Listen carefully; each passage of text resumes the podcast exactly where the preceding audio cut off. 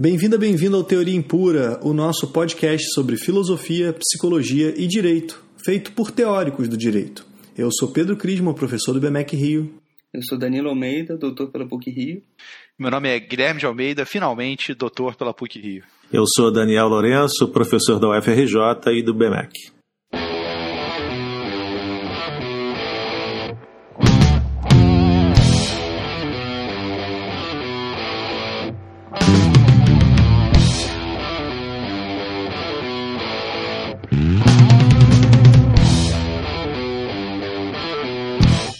Você está ouvindo o Teoria Impura. Bom, começando pela nossa sessão já tradicional de agradecimentos e feedback. Só passar aqui rapidamente pelos comentários do André Bogossian, que participou de um episódio já aqui também, e do Carlos Ciance. É, falam que curtiram o último episódio, que foi também bacana ter dado uma pausa com as entrevistas, eles estavam com saudade de ouvir nós três. Bom, hoje a gente tem uma nova entrevista, então espero que é, eles curtam novamente. Agora, em números, as entrevistas foram melhores do que nossos voos solos, né? Claro. E em conteúdo também. Em conteúdo também. O que talvez indique, né, que na verdade nós três somos muito impopulares, são sempre os amigos, alunos, seguidores das pessoas que a gente convida que dão aquele up no podcast. A gente está né? contando com isso, Daniel. Mas eu ouvi falar que você também é um, um cara que, que dá bucha em podcasts, né, Pedro? Opa, a gente já vai falar sobre isso, né? Mas o nosso convidado de hoje tem um podcast também. Participei, fui convidado no podcast dessa semana, semana passada. Achei que fosse afundar o podcast dele, mas pelo visto não. Acho que minha mãe andou clicando muito lá, mas vamos ver.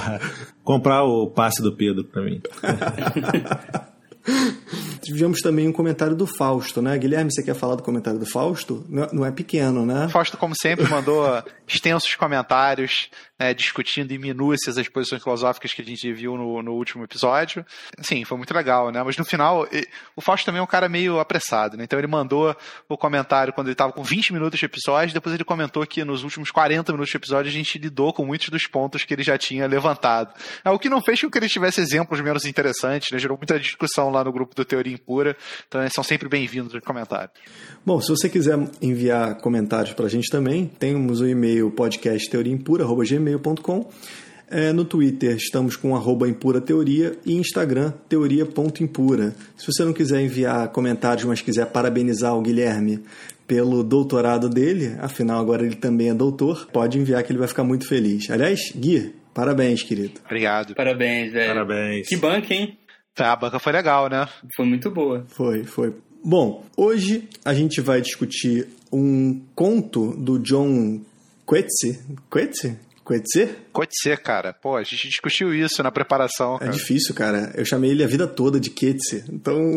A vida toda? Não, porque eu conheço ele há algum tempo. A minha mãe já trabalhou com ele. Você tá confundindo com Goethe, cara. Não. Outro tipo de literatura. Cara, não foi não, não foi não. Nosso convidado de hoje é o Daniel Lourenço, meu querido amigo do IBMEC, ele também é professor da UFRJ. Aliás, o Daniel tem um currículo impressionante, professor de todos os lugares do mundo. Né? Eu diria que é o Peter Singer brasileiro também, mas eu vou deixar com ele para se defender ou não disso. Né?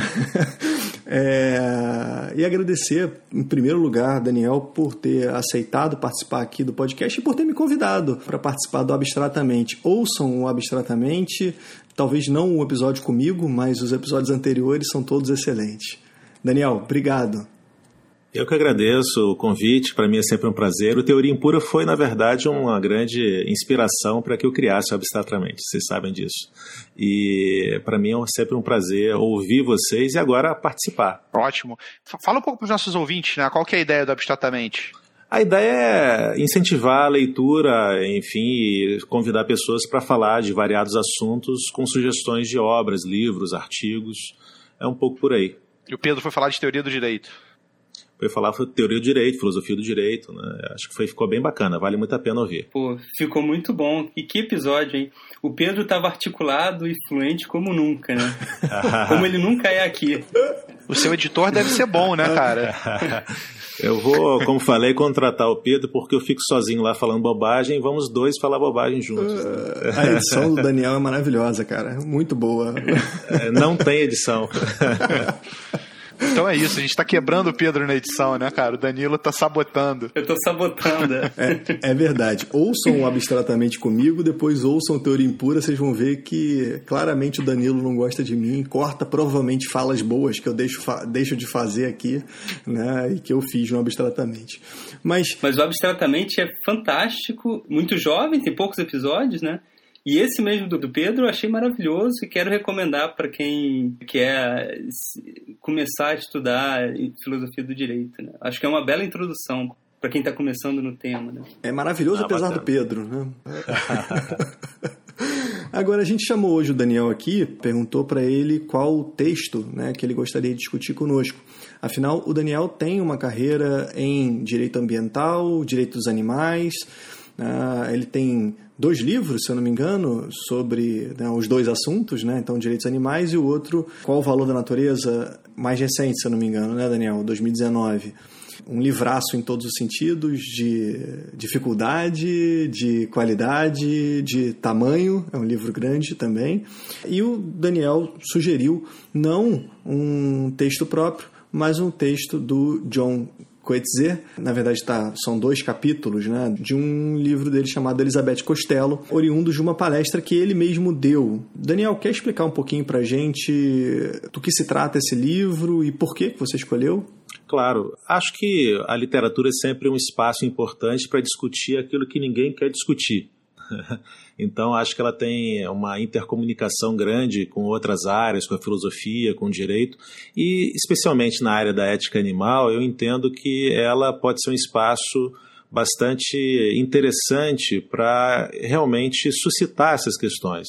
Inclusive, a gente tem hoje um campo que é a zooliteratura, que é justamente dedicado a investigar como diversos autores tratam né, o espaço da animalidade no âmbito da literatura. E o, o Coetzee é alguém que, em várias obras, vai trazer essa questão da animalidade, então eu achei que fosse interessante né, sugerir essa leitura para que a gente pudesse discutir. É, nós gostamos muito do texto, surpreendentemente, né, porque quando falou que era literatura, é, normalmente nós aqui no podcast discutimos textos um pouco mais técnicos, né, de filosofia, psicologia, direito, mas quando tivemos a oportunidade de ler esse de literatura, foi bastante bacana a experiência e bastante bacana também porque o autor cria uma personagem, né? na verdade é inclusive o personagem principal é feminina, que vai dar a palestra, e a Elizabeth Costello vai falar como uma não filósofa para um público acadêmico, que inclui inclusive filósofos. É interessante porque ele passa por conceitos filosóficos de diferentes autores para construir o argumento dela. Tivemos dificuldade, inclusive, discutindo aqui na pauta em saber qual é exatamente o ponto dela, se é moral, se não é. E, inclusive, eu acho que esse é um bom ponto de partida. Ela começa a palestra com um, uma comparação um tanto quanto desagradável, que é entre campo de concentração e o matadouro. A gente faz vista grossa para a indústria de carne, tal qual as pessoas né, moradoras próximas dos campos de concentração faziam vista grossa para os campos de concentração.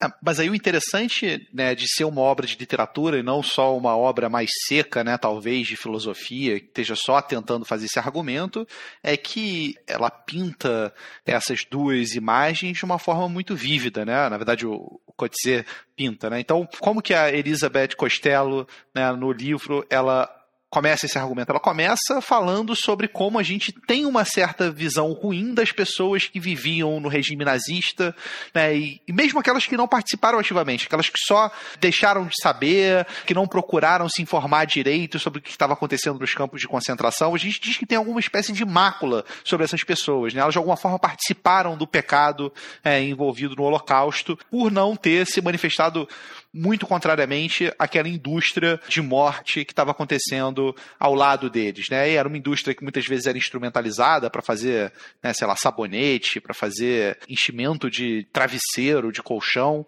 e é uma coisa totalmente grotesca e foi reconhecida amplamente como totalmente grotesca. E aí ela sugere que, na verdade, a gente faz uma coisa muito parecida com os animais. E ela vai além até, ela fala em algum momento que a inspiração para a eficiência da solução final nazista foi tirada dos abatedouros animais.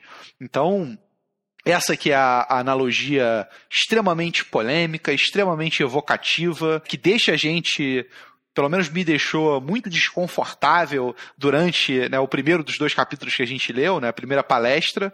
É, e isso até é enfrentado, né? É interessante que no começo da segunda palestra ela recebe uma carta de um professor judeu que se diz enojado com aquele paralelo né, e que, portanto, sequer iria ao jantar que foi oferecido depois para a professora.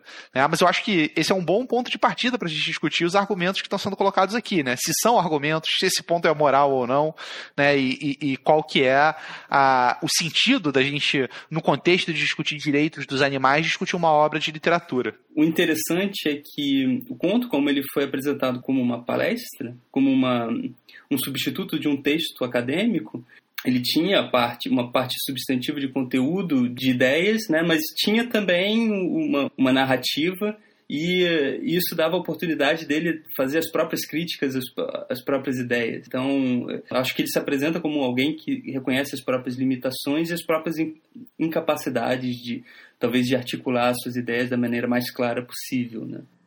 É, eu acho que, é, assim, um ponto bastante interessante, talvez para a gente começar o nosso debate aqui, seja justamente sobre essa ideia de que ele é um texto, me parece, propositadamente provocativo.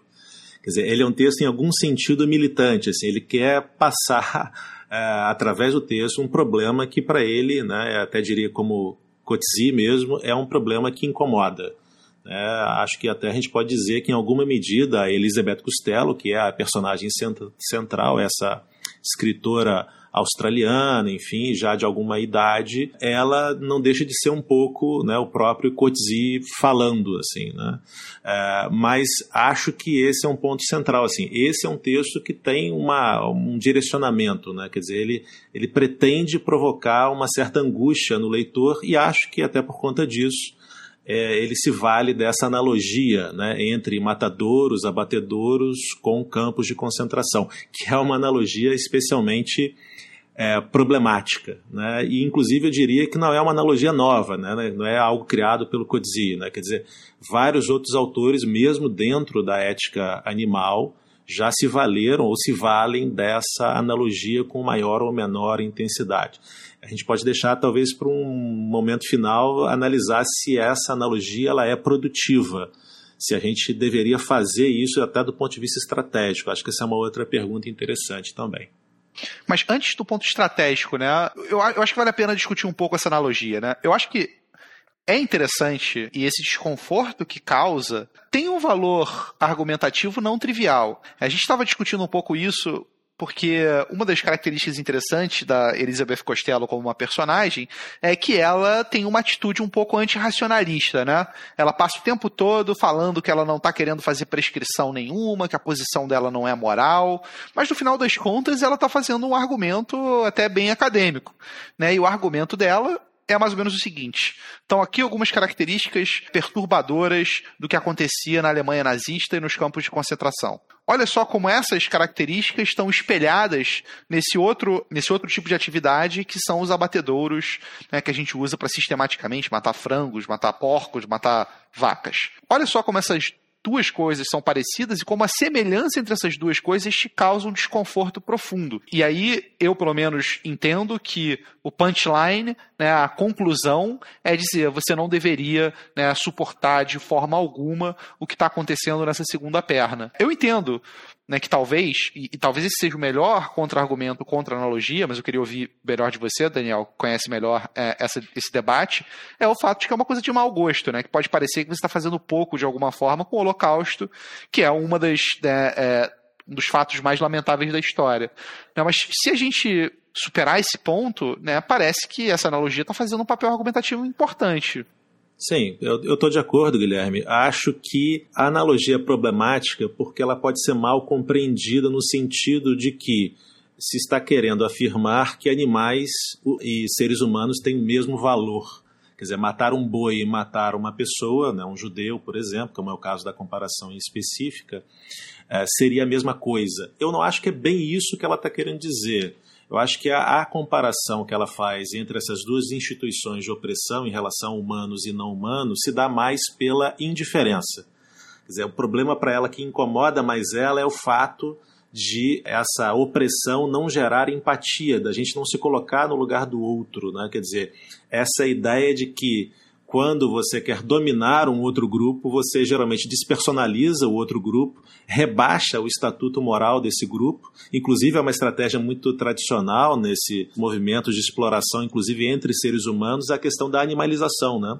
A adjetivação usando a linguagem animal, assim, quer dizer, o outro é burro, uh, o outro é, no caso dos negros, né, injúria racial típica chamá-los de macaco, porque chamando-os de macaco você está querendo rebaixar o estatuto moral do humano, né, ele é um sub-humano, né. Então acho que é um pouco mais talvez por aí, mas isso não fica tão, eu diria que isso não é tão facilmente perceptível. E isso pode gerar esse sentimento de um certo tiro no pé, peraí, você está querendo dizer então que né, o holocausto humano é igual ao extermínio de animais né, em abatedouros, em frigoríficos, enfim? Como assim? Humanos têm um peso maior, né? É, assim. eu, eu, até acho, né? É, um dos pontos que o Danilo tinha pegado para discutir é que ela parece acreditar nesse tipo de equivalência mais pro final do, do argumento, né? Mas só, só para. Talvez eu esteja sendo um pouco chato, mas só para ficar um pouco na, na analogia ainda. Né? Eu acho que essa seria uma interpretação ruim, né? Como você mesmo falou. Porque com frequência a gente faz essas analogias meio slippery slope. Né? A gente começa com um caso claramente é moralmente absurdo fazer X nesse contexto aqui, né? e tem um outro contexto aqui que é semelhante em várias coisas, né? parece que é errado eu acho que quando você aponta a semelhança entre os dois cenários, você não está comprometido com a ideia de que eles são igualmente errados, né? Você acha só que o status deôntico daquilo é ruim, e é ruim em alguma medida que pode ser maior ou menor. Né? Isso é só para dizer, eu acho que a estrutura da analogia não implica que, que a intensidade da reprovação no caso alvo seja do mesmo do caso paradigma, né? Para usar um pouco a terminologia da filosofia quando está falando de analogias. Sim, eu, por exemplo, acho que é, um, que é uma boa analogia, tá? Se ela for bem utilizada, acho que ela é boa. Acho, inclusive, que do ponto de vista quantitativo, o sofrimento maior está para os animais e não para os humanos, numericamente falando, né? Mas qualitativamente a gente pode dizer que há um problema diferenciado né, no extermínio maciço de seres humanos por variadas questões, mas acho que não é uma analogia que a gente deve desprezar. É, eu, achei, eu queria ler uma passagem aqui que eu achei que justamente mostra esse ponto do Daniel de que a analogia, na verdade, o foco não é mostrar que existe algo de errado através dessa comparação de, do tratamento do, no Holocausto com o tratamento nos abatedouros, mas que é um problema de falta de imaginação, né? de, de falta de, de, de empatia. Então ele, ela fala que em algum momento que os horrores particulares do campo, os horrores que nos convencem de que aquilo foi realmente um crime contra a humanidade, não é que, apesar da humanidade compartilhada com as vítimas, os assassinos as tratavam como pulgas. Isso é muito abstrato. O horror é que os assassinos se recusavam a pensar neles próprios no lugar das vítimas. Assim como né, essa é uma falha que, todo mundo mais tinha. Né? Então, eu acho que isso mostra bem que o, a questão dela não é apresentar um argumento do porquê que é errado manter abatedouros. A estratégia dela não é apelar para um argumento que é capaz de convencer as pessoas racionalmente, mas é demonstrar que o problema surge de uma falta de uma capacidade de, de se contaminar emo, emocionalmente com o sofrimento de quem quer que seja que esteja sofrendo. Né? Então não importa tanto o status de entidade racional do, do ser que está sofrendo. Importa o fato de que está sofrendo e que você, observador externo ou o ofensor, não está percebendo de uma maneira profunda que esse ser está sofrendo. Né? E como é que você convence alguém a se contagiar emocionalmente pela dor de outro ser. Não existe argumento racional que é capaz de fazer isso. Né? Por isso que eu acho que a posição dela não é uma posição de, de construir argumentos, né? Não é isso que ela está tentando fazer. Eu acho interessante, Danilo, pegar o que você está falando para comentar rapidamente sobre um ponto correlato a esse, que é a questão do poder do argumento racional. A gente geralmente meio que superestima, né? o poder argumentativo analítico tradicional. Eu costumo dizer, da minha experiência, inclusive, sobre esse tema, a questão dos animais, como traz, como trazer isso para os alunos, né, para discutir, debater. A gente pode ficar falando três, quatro, cinco horas sobre o tema, os alunos até concordarem com boa parte dos argumentos, mas vai acabar a aula, eles vão jantar almoçar animais. Né? Agora, se ele se sentir, é, é vamos dizer assim, entre aspas, né, contaminado emocionalmente por isto, é, a mudança é mais relevante. Eu percebo isso. Né? O contágio emocional, a sensibilização vai num nível mais profundo, que geralmente motiva muito mais na prática uma mudança de comportamento. Quer dizer, as pessoas geralmente uh, se tornam vegetarianas, nem todas unicamente pelo argumento puramente racional mas sim por uma empatia, né, por se colocarem um pouco, em alguma medida, no lugar do animal. Né? A gente tem um episódio, né? Um episódio sobre isso, né? Sobre o, aquele artigo do Singer com o Schwitzgeber. É, verdade. Sobre o poder das, que, que, as aulas de é. ética têm em transformar as pessoas em vegetarianas. É, mas eu acho que esse é um bom gancho para discutir uma coisa que a gente é, levantou aqui na, no pré-gravação. Então, um ponto interessante sobre essa questão mais ampla sobre é, o valor da vida animal é, e a moralidade ou imoralidade dos abatedouros, né, dessas fazendas. Meio que esse status na academia é consensual. Todo mundo sabe que é moralmente problemático engajar nesse tipo de prática, né, e, e, você não vê muitos argumentos contrários a isso. Mas a prática continua sendo muito diferente dessa teoria. Né? Você acha que pode ter a ver com essa essa distância entre né, a capacidade persuasiva do argumento racional, por um lado. Perdão, talvez o argumento racional até tenha uma capacidade persuasiva, como a gente pode ver pelo consenso acadêmico, mas ele não tem uma capacidade motivacional. É, eu acho que isso tem um peso né, para isso, mas a questão dos animais me parece que tem algumas outras barreiras também, né, inclusive de, de raiz assim, cultural. Né? Eu costumo sempre dizer que a, a própria construção da categoria do humano ela costuma partir de um processo de identificação por oposição com a animalidade, né? Quer dizer, é, sempre durante a história a gente vai se identificar como humano e o humano é aquele que tem uma experiência de mundo diferenciada do restante das criaturas. Quer dizer, os animais são privados, são definidos pela falta de.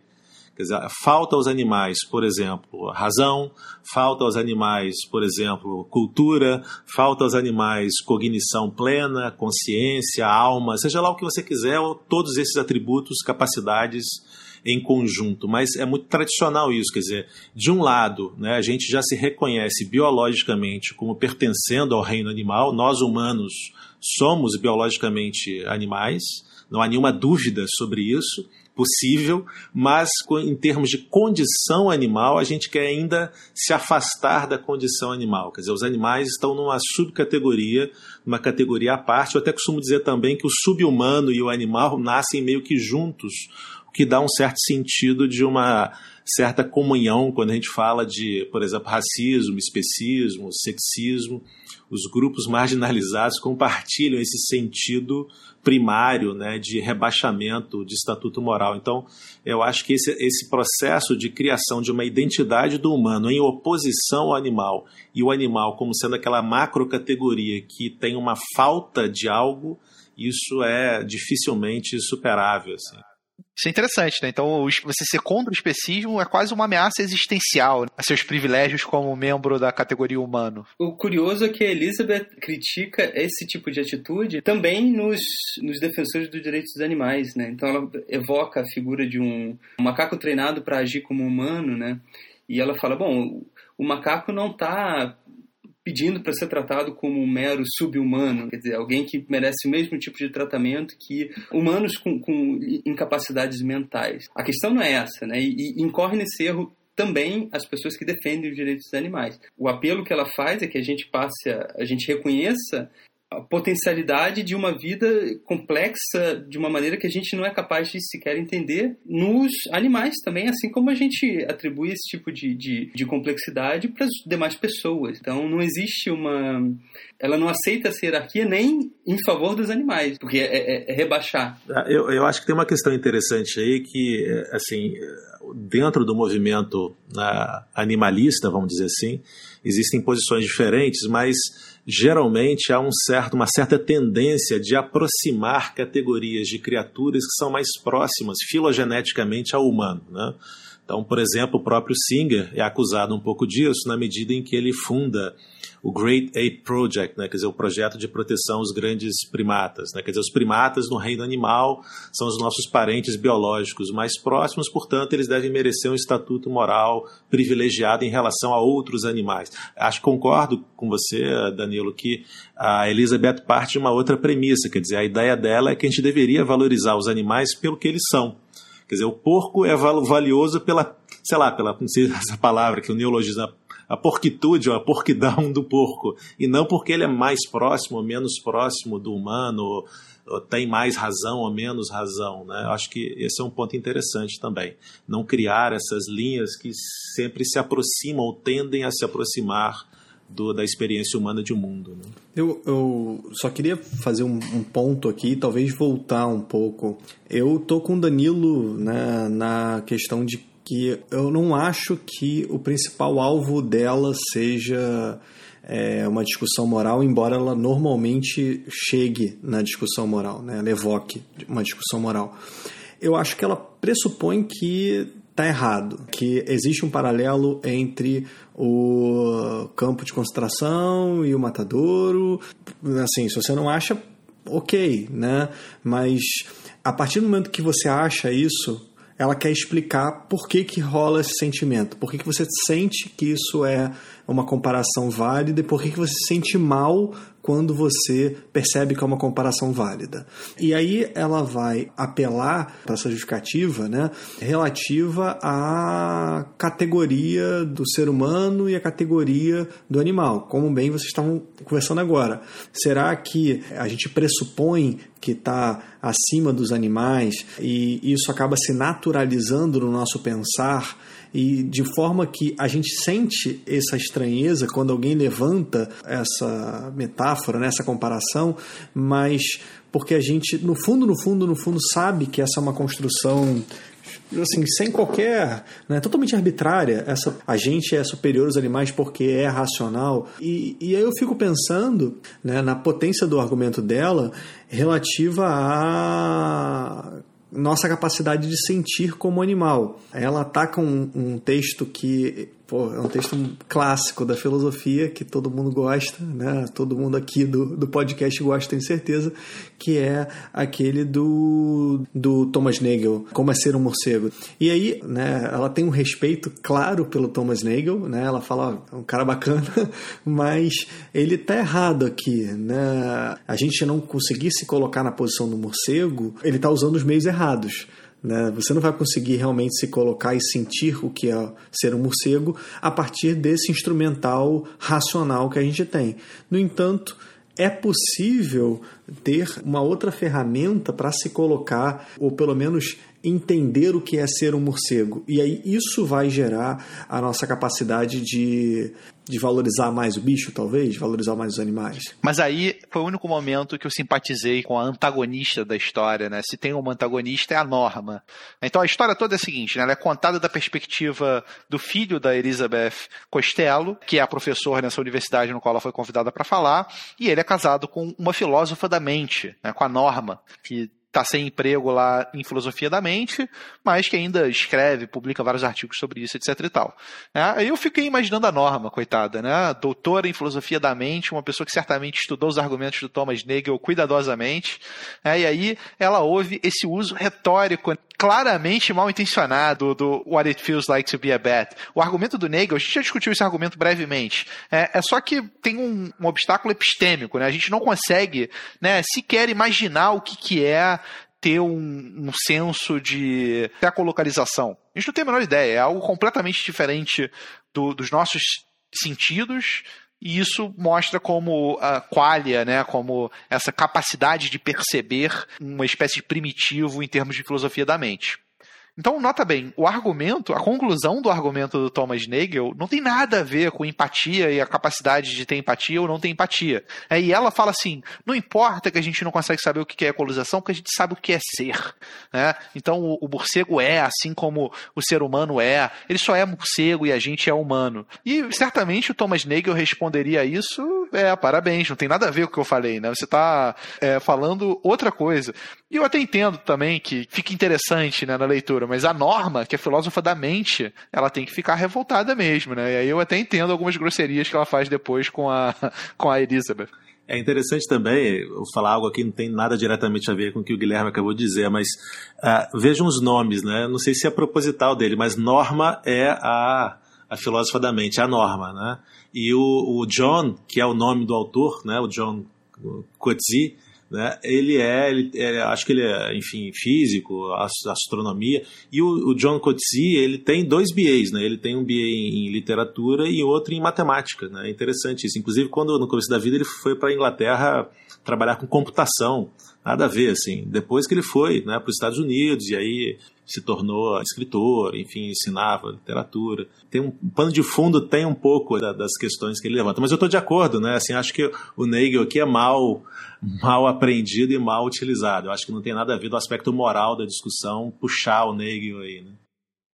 Só voltando à Norma, né, que ela é uma personagem muito curiosa, muito interessante, né, porque ela é, ela tem um conflito com a sogra e claramente tem a ver com a criação dos filhos, né. Então esse é um ponto que está tá sempre sendo mencionado vez ou outra e hum, ela se sente muito julgada, né? Porque a, a posição da, da, Elizabeth é de julgar a humanidade inteira, né? E ela, e, especificamente em relação à educação, vez ou outra isso é mencionado de novo. E a Norma, que é filósofa da mente, ela é dona de casa, né? Quer dizer, ela, ela não conseguiu emprego e, a, e o trabalho dela aparentemente é de cuidar da casa, dos filhos. Mas, mas eles mencionam que ela está trabalhando em artigos, né? Acho que você está sendo muito injusto. Não, mas dá para ver que a, ela está numa situação frustrante profissionalmente. Sim, porque sim. ela não consegue se posicionar profissionalmente e, bom, ela acaba cuidando da casa. E ela claramente sente a, a, a crítica em relação à maternidade, né? Tem um episódio no comecinho, né? Quando a, a Elizabeth chega na casa do filho, do John, e está na hora do jantar e ela repara que as crianças são retiradas, né? É, para não, não terem nenhuma restrição alimentar né, por conta das, dos aspectos sentimentais da avó, vamos dizer assim. E aí já é uma tensão, né, porque ela enquadra a questão do vegetarianismo da Elizabeth Costello como sendo uma questão meio assim sentimentaloide, meio caricaturado assim, né? E de superioridade, né? Ela, ah. ela, ela, tem essa uma moda, uma, um modismo alimentar e ela usa isso para se sentir superior às demais pessoas, enquanto a norma está protegendo o filho desse tipo de. de... Aí, só, só para completar essa coisa da norma, né? Eu acho que isso mostra né, também o brilhantismo literário, né? Eu acho que até o Nagel. Porque assim, óbvio, tem um pano de fundo muito forte de ser um argumento e de ser uma série de argumentos a favor dessa posição mais ampla sobre os direitos dos animais.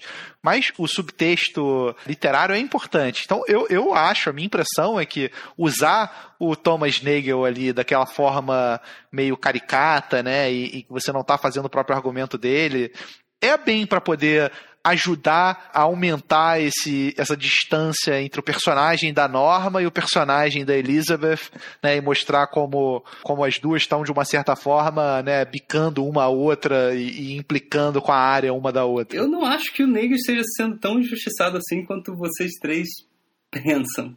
Porque o Nagel, o, né, a conclusão do artigo do Nagel é a seguinte, a de que existe isso no mundo, e que a ciência não dá conta da totalidade do mundo. Então, a gente precisa de alguma coisa que não seja ciência, no sentido que a gente conhece atualmente, para dar conta da totalidade do mundo. Quer dizer, se, se, esse é o nosso projeto, então a gente precisa. Mas não é ciência, não é ciência, cara. Ele está ele tá discutindo isso no contexto do fisicalismo versus é, dualismo. Não, mas essa é a conclusão do artigo, né?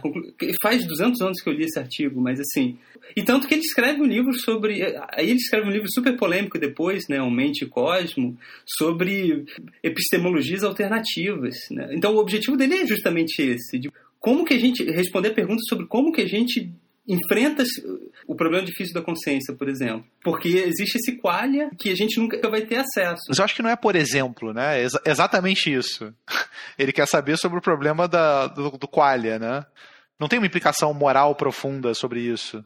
Não, eu posso estar enganado, mas eu acho que pelo menos um argumento dele, talvez seja é, secundário, mas um argumento da conclusão do artigo dele é o seguinte: Existem coisas no universo que a ciência não captura. O qualia, né, o, o que é ser um morcego, a ciência não captura. Então a ciência não consegue dar conta da totalidade do mundo. A gente precisa de outras epistemologias. No fundo é isso que ela está dizendo. Ela diz, olha, existe um grande culpado nesse, nessa tragédia histórica que é o, o são os abatedouros, o, os campos de concentração, etc. E o culpado é a razão. A razão nos limita da nossa capacidade de imaginação e de nos ver no, nos seres que estão sofrendo. Então a gente precisa de ter meios de. Mas rola um, um paradoxo aí, né? Porque o argumento dela é, é racional, né? Assim, é ela se vale dessa, dessa narrativa, dessa construção, né? Quer dizer, toda a construção dela, embora não seja uma construção muito tradicional do ponto de vista da filosofia analítica, assim, né?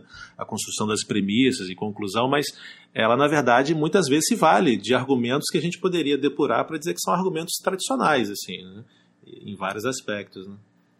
você precisaria depurar, né? Porque o Coates apresenta a Elizabeth como uma, uma autora de literatura, né, de ficção, é uma senhora de idade que pensa muito sobre a própria morte, que está frustrada, é, no limite da frustração com essa, essa incapacidade de entender como é que as pessoas aceitam esse tipo de monstruosidade. E, e ela usa as oportunidades que ela tem para lidar de uma maneira muito precária com essa frustração. Mas não é tão precária, né? Esse é o ponto do Daniel, eu acho. Você vê que tem ali muito pensamento e ela pode não estar tá exprimindo isso da forma analítica, mas contém argumentos analíticos ali. E esse é um ponto, inclusive, que é colocado no jantar, né? Um dos professores, aquele que eu acho que debate com ela no final, o alto e louro, ele fala isso, ele fala, olha só, como é que você está sendo tão antirracionalista se os seus argumentos são todos racionais? E ela desconversa, né? Ela fala, tá bom, se você está entendendo assim, beleza, mas não era a minha, minha intenção, né? Que é fácil, né? Eu acho que você Danilo, fica tentado com a possibilidade de poder usar esses golpes, entendeu? É, de quando você não estiver sendo claro e a gente falar, Danilo, olha aqui, esse argumento não está dando. Você falando, mas eu não estou querendo fazer um argumento, eu quero só mostrar uma inquietação. Eu estudei no mestrado Richard Rorty, Uhum. E, e, a estratégia é muito essa, né? A estratégia dele é muito parecida com essa. Ele nega toda a história racionalista da filosofia e diz que o, os argumentos que ele usa não são argumentos que vão convencer, que tem pretensão de objetividade, etc, etc, como a gente costuma atribuir aos argumentos racionais, né? Quer dizer, ele quer contaminar emocionalmente, ele quer sensibilizar as pessoas se valendo de argumentos racionais, né? Mas a pretensão dele não é por objetividade. Né? Ele, ele reconhece que as posições dele são locais, históricas, eh, contextuais. Né? É, eu acho que é, tem um sentido de apresentar a Elizabeth como alguém meio assim desorganizado. Não sei se vocês têm essa impressão. Sim. É, assim, alguém meio assim, já meio sem muita organização, de até para expor os argumentos, ela vai e volta e mistura um pouco.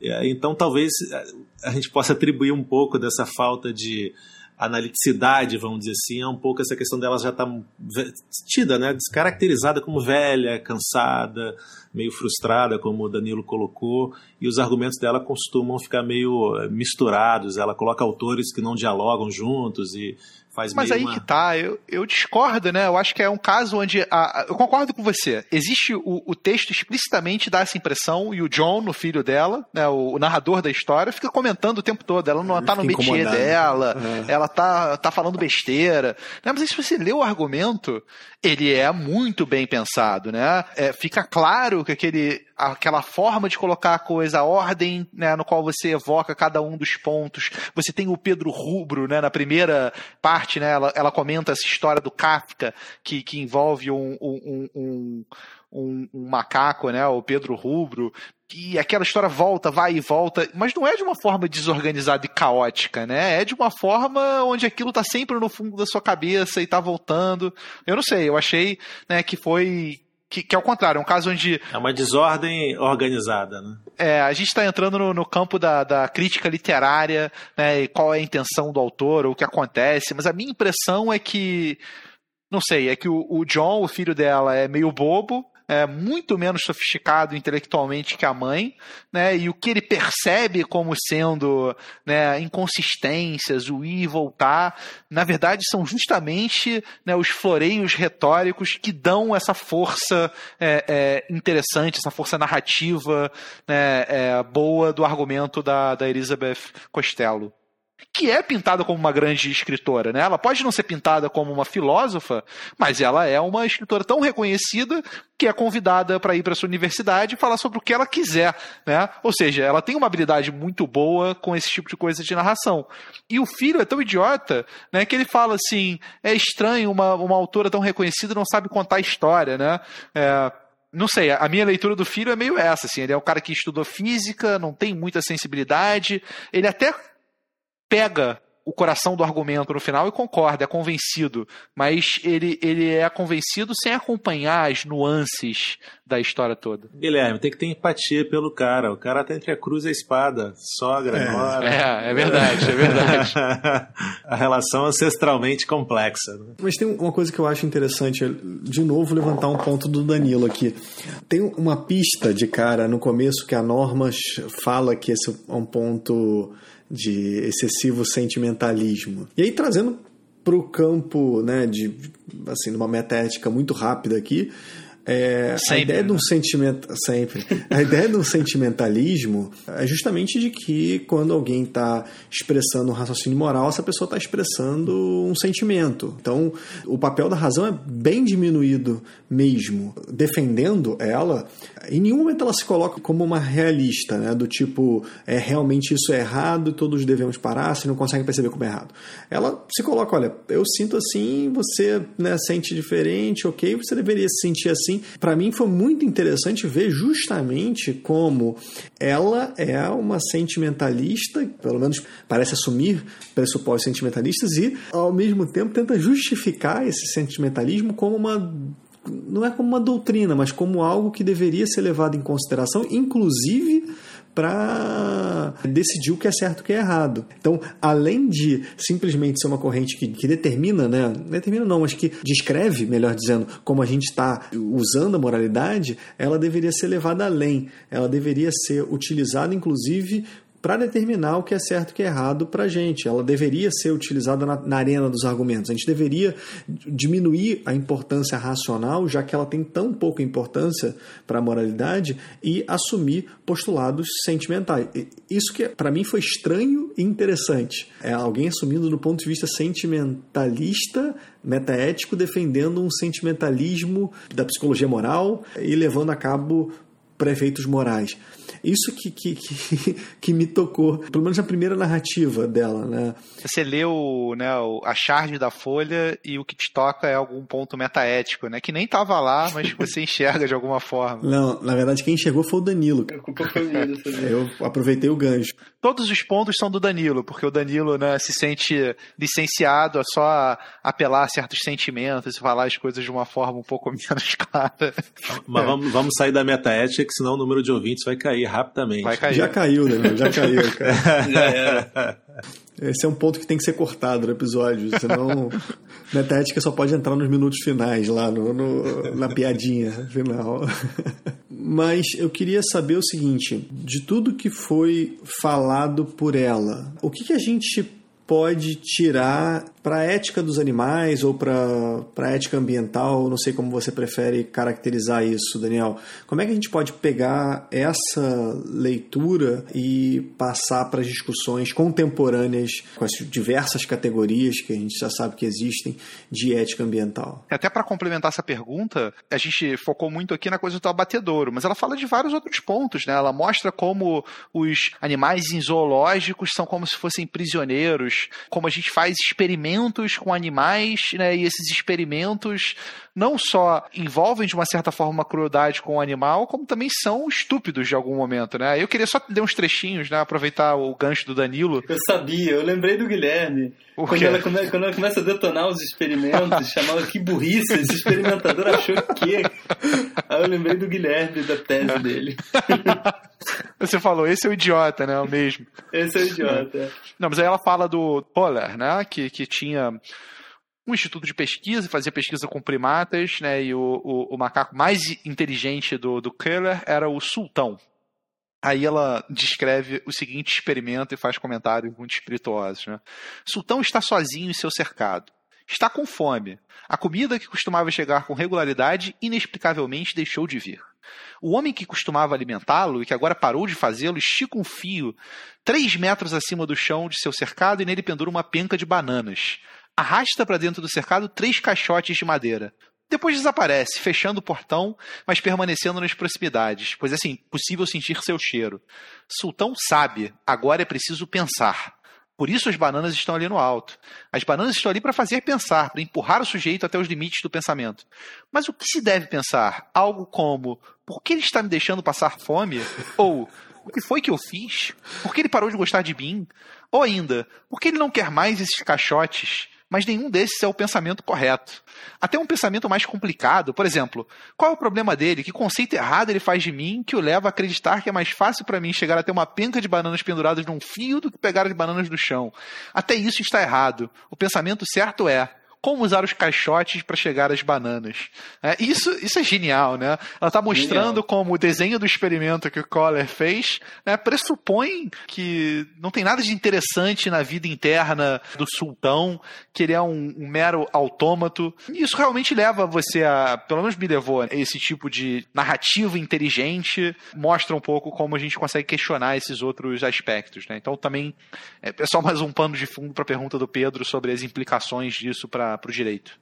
É, eu, eu, penso que é importante dizer né, para os ouvintes do, do podcast que a questão da relação homem-animal é uma questão que sempre foi discutida, né? não é uma questão nova, muito embora possa parecer. Né? A gente pode citar vários importantes pensadores, Aristóteles, né? você falou autômato, eu lembrei logo do Descartes, né? Descartes sustentava, chegou ao ápice de dizer isso, né? quer dizer, animais são reexistência, é, são corporalidade, né? não tem mente, né? portanto não tem alma e portanto não sentem dor, o que abre as portas, por exemplo, à vivissecção, né?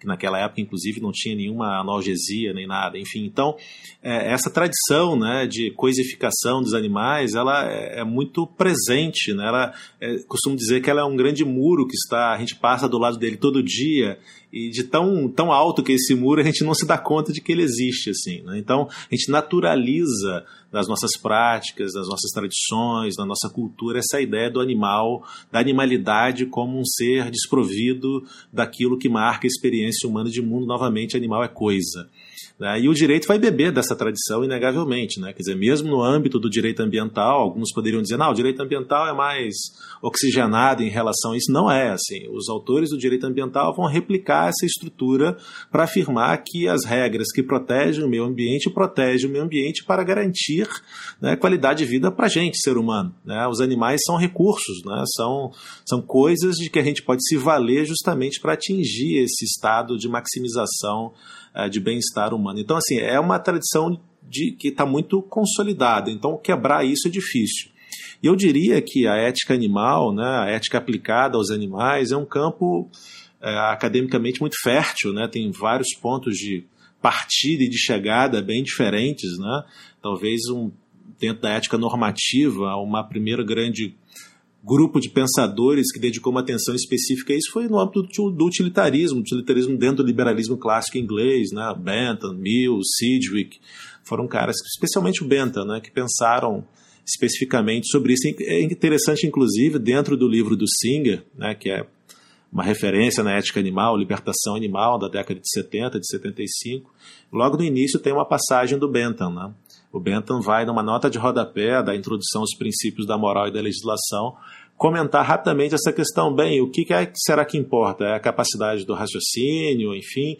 É, mas afinal, um cavalo, um cão, um porco são bem mais cognitivos né, e conscientes do que uma criança recém-nascida. O que, que, deveria traçar a linha intransponível? Né? A capacidade da razão, da linguagem, e ele vai dizer: não, é a capacidade do sofrimento.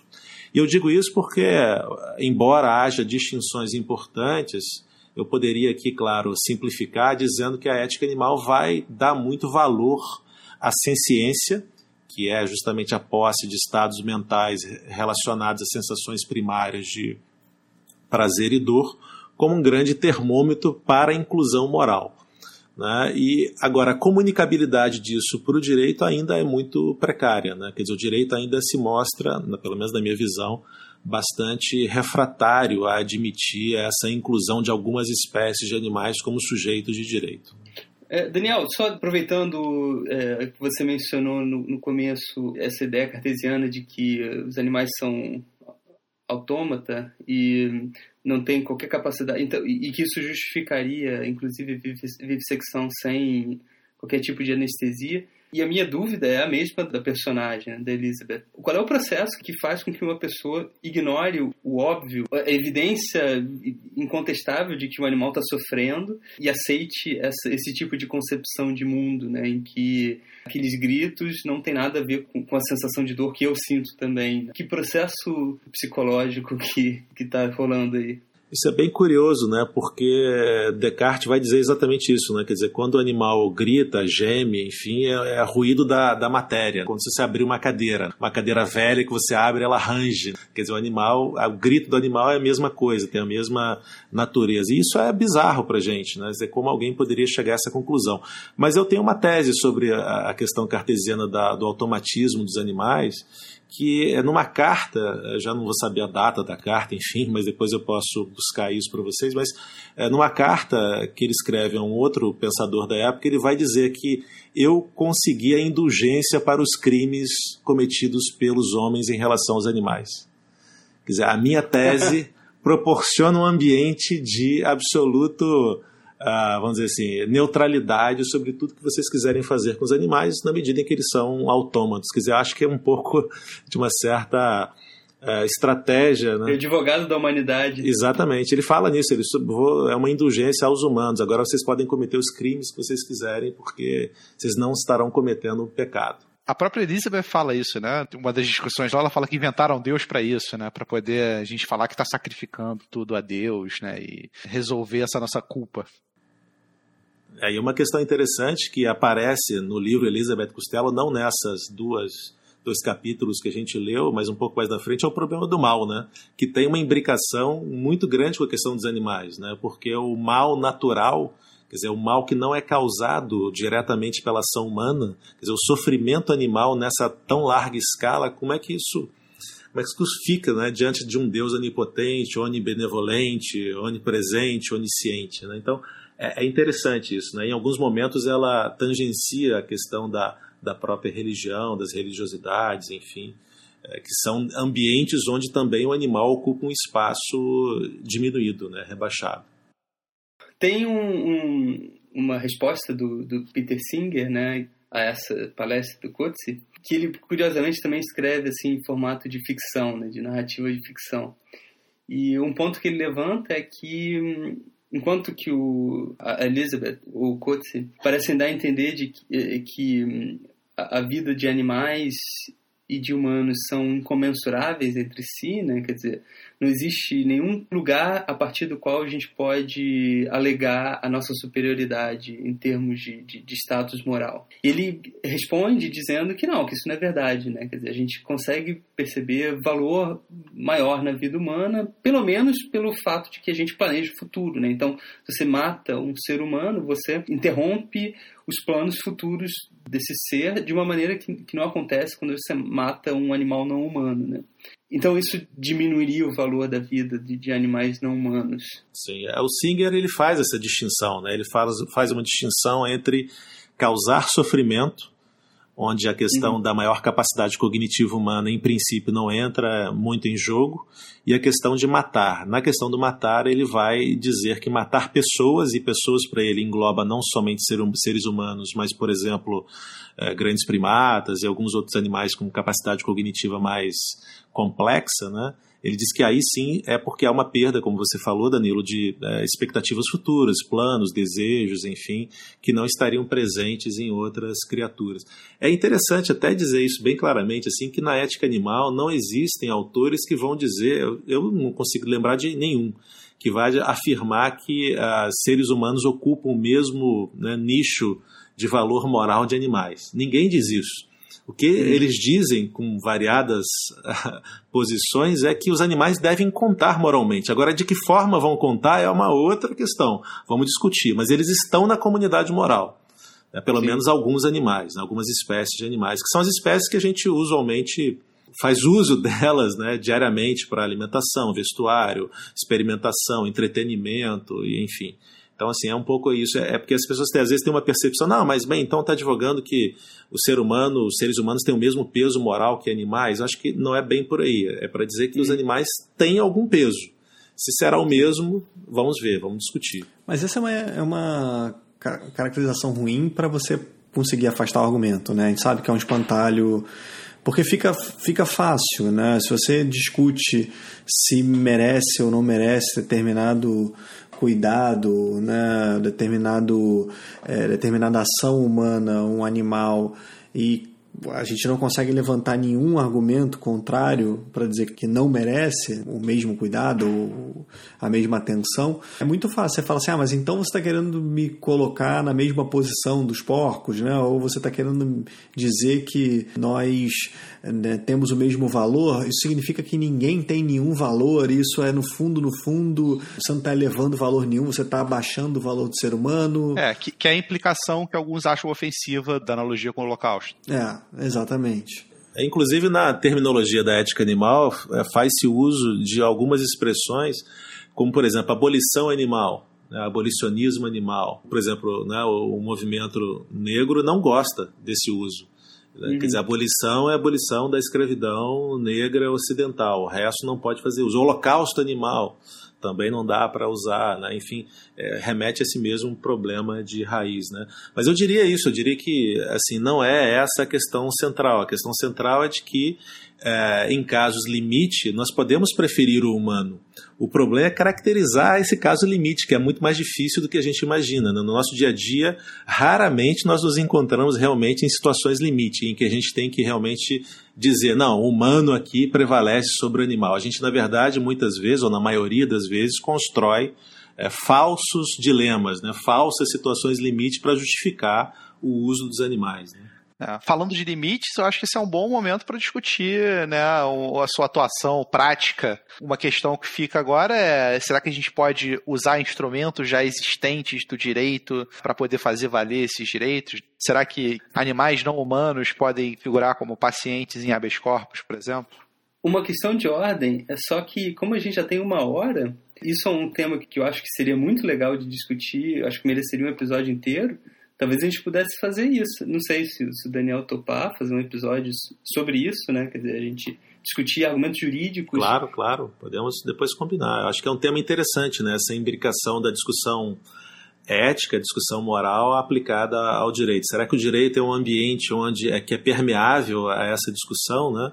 Ou será que para usar aqui como o Pedro adora, né, o Dworkin, né, o romance em cadeia do Dworkin, né, a tradição autêntica do direito é impermeável a introduzir o animal como um, um novo personagem nessa narrativa, né? Eu tenho muita dúvida sobre isso, assim, se já é possível é, falar do animal como um, um, sujeito dentro dessa narrativa. Acho que a gente ainda está é, num sistema que claramente coloca o animal, do ponto de vista jurídico, né, ainda como coisa. Né? Então, acho que essa mudança é, é complexa, é bastante difícil. Então fica aí o, a sugestão para a volta do Daniel para a gente discutir tanto a atuação profissional prática Daniel, depois procurem o nome dele na internet, vocês vão entender do que eu estou falando, como também a questão da utilização de todas essas teorias eh, relacionadas ao, à possibilidade de direitos animais na prática jurídica e na prática jurídica brasileira. Né? A gente tem um cenário talvez um pouco mais favorável em alguns lugares próximos a gente aqui, né? no, no na América Latina, talvez Equador, Bolívia, não sei, não sei a opinião do, do Daniel sobre isso. São constituições diferentes, né, que abraçaram lógicas ambientais diferentes da nossa, mas eu também não conheço muito bem como anda a prática jurídica lá em relação aos animais não humanos. Não, eu acho que esse é um ponto bastante interessante que a gente pode explorar depois com mais calma, mas é, eu diria que nenhum país hoje experimenta claramente a realidade do animal como sujeito. Alguns, alguns países já fizeram uma certa transição simbólica do animal ser deixado, de, de ter deixado a categoria das coisas, né? mas ficam, ficam num certo limbo. Tudo bem, o animal não é coisa, mas o que, que ele é?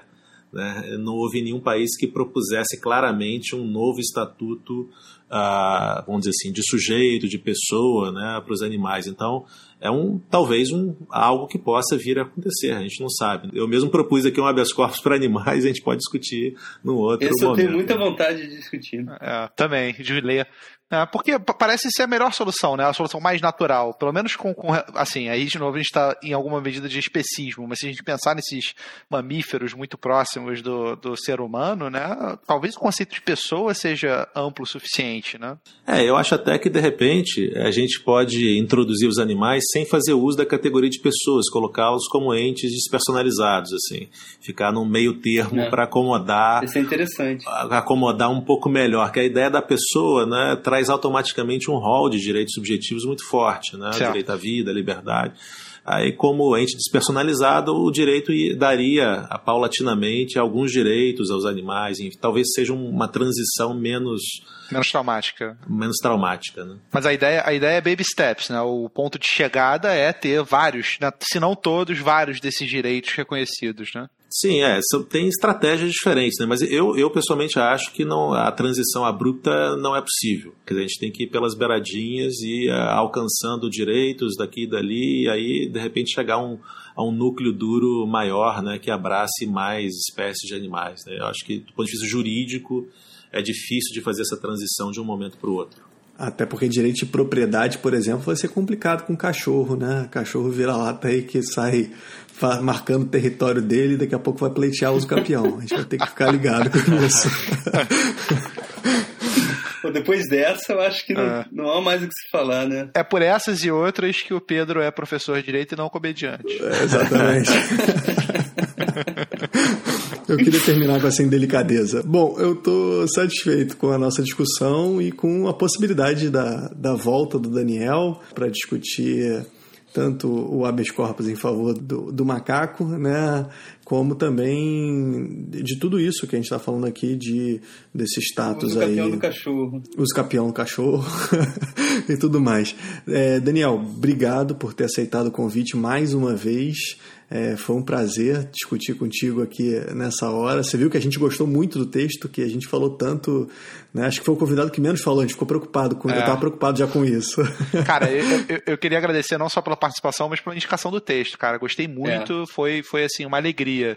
Né? Eu não sei, não sei Danilo e Pedro, né? Mas uma das coisas que acontece comigo, pelo menos, é que eu gasto muito tempo lendo coisas acadêmicas, que eu sou obrigado a ler.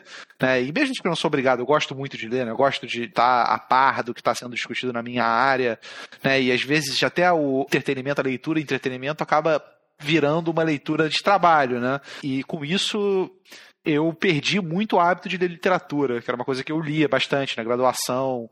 É, antes de entrar no mestrado, eu, eu lia muito literatura. E isso me lembrou como é uma alegria enorme também ler obras de literatura boas, né, bem feitas. E, e realmente fiquei muito curioso para ler o resto da obra do Coetzee, ou.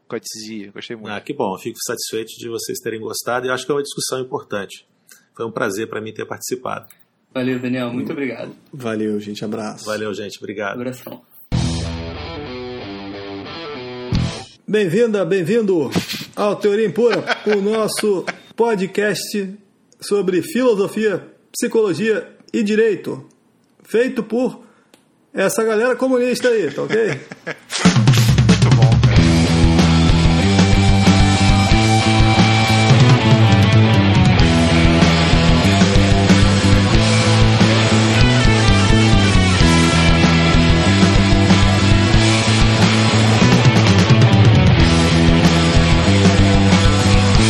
Você ouviu o Teoria Impura.